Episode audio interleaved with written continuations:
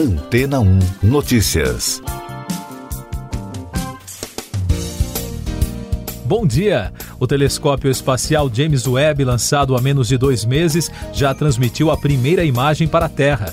A foto compartilhada pela NASA mostra uma estrela isolada na constelação da Ursa Maior. A qualidade baixa da imagem enviada pelo telescópio espacial mais poderoso já criado pelo homem é explicada pelo fato de ser uma foto capturada com finalidade técnica, para alinhar o espelho principal do aparelho com o auxílio do sistema NIRCam, um processo sensível e demorado que deverá durar cerca de 30 dias. O objetivo do procedimento é garantir que a câmera infravermelha esteja pronta para coletar luz de corpos celestes e, em seguida, identificar a luz das estrelas em cada um dos 18 segmentos do superespelho.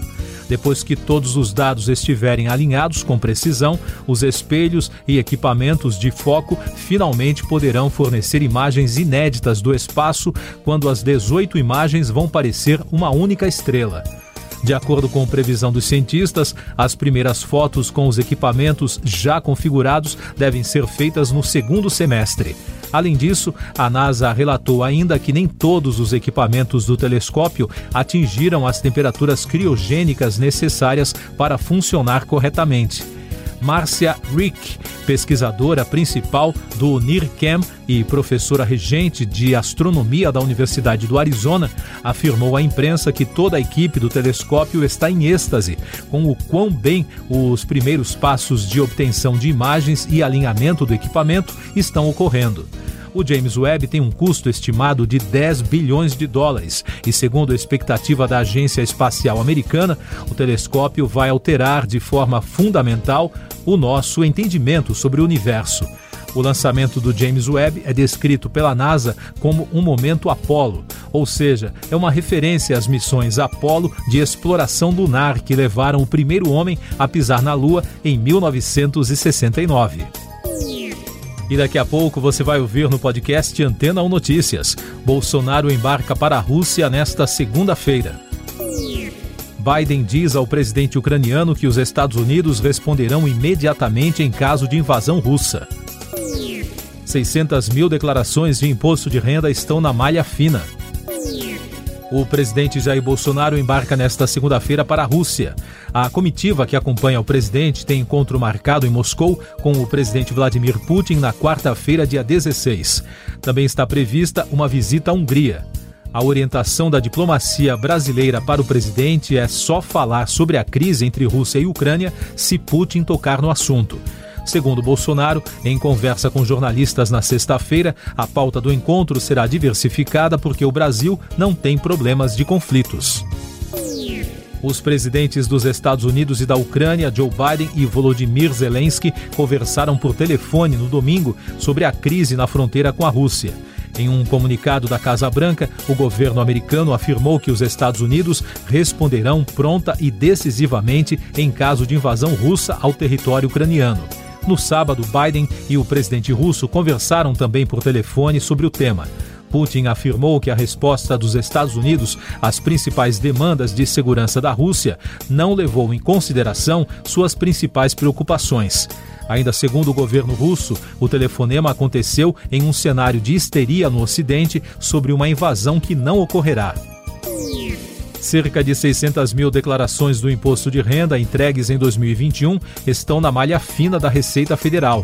O número pode chegar a um milhão quando considerados os documentos de anos anteriores. Antes de corrigir o erro por meio de uma declaração retificadora, o contribuinte precisa consultar o que fez o documento ficar retido no portal do Centro de Atendimento Virtual da Receita Federal.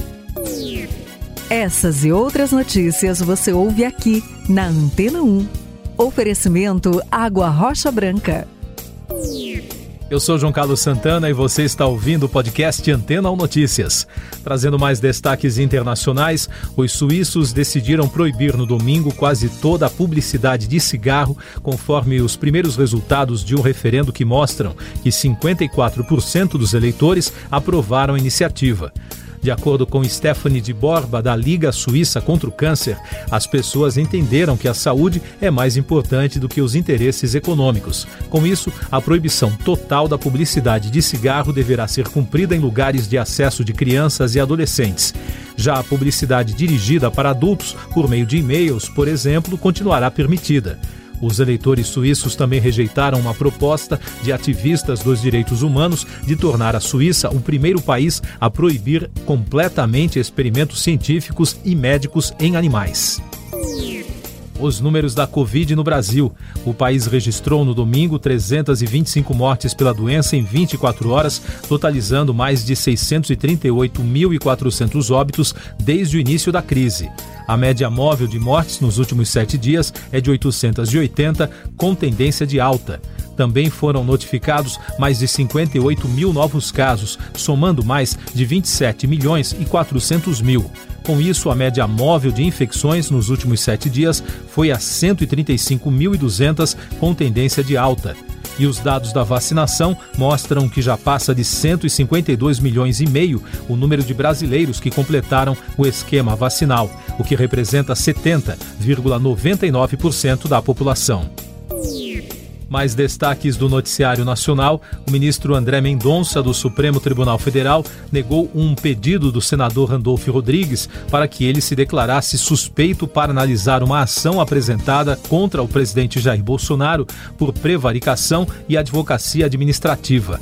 A notícia crime, apresentada pelo partido Rede Sustentabilidade, alega que o presidente teria afirmado em 2020 que mandou ripar servidores do IFAM, o Instituto do Patrimônio Histórico e Artístico Nacional, após receber a informação de que o órgão paralisou uma obra do empresário Luciano Hang.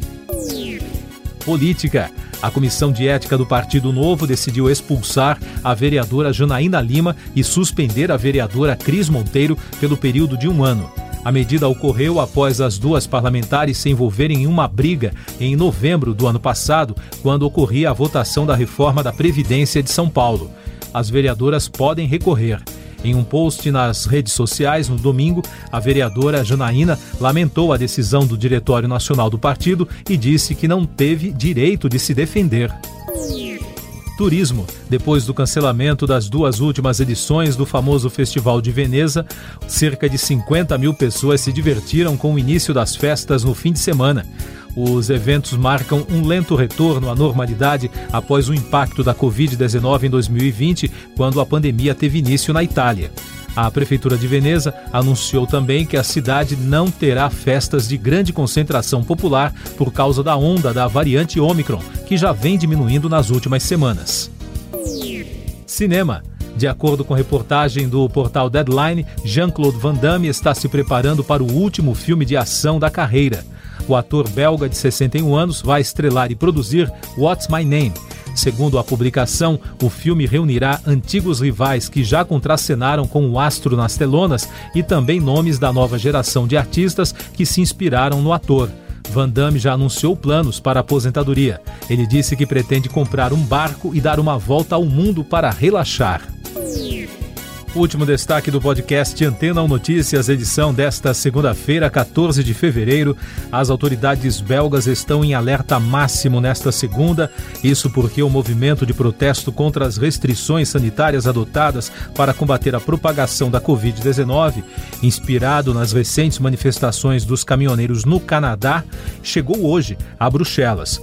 O governo da Bélgica proibiu qualquer manifestação com carretas, carros, trailers, camping cars e caminhões até amanhã de terça para impedir um bloqueio da circulação na cidade. Siga nossos podcasts em antena1.com.br. Este foi o resumo das notícias que foram ao ar hoje na Antena 1.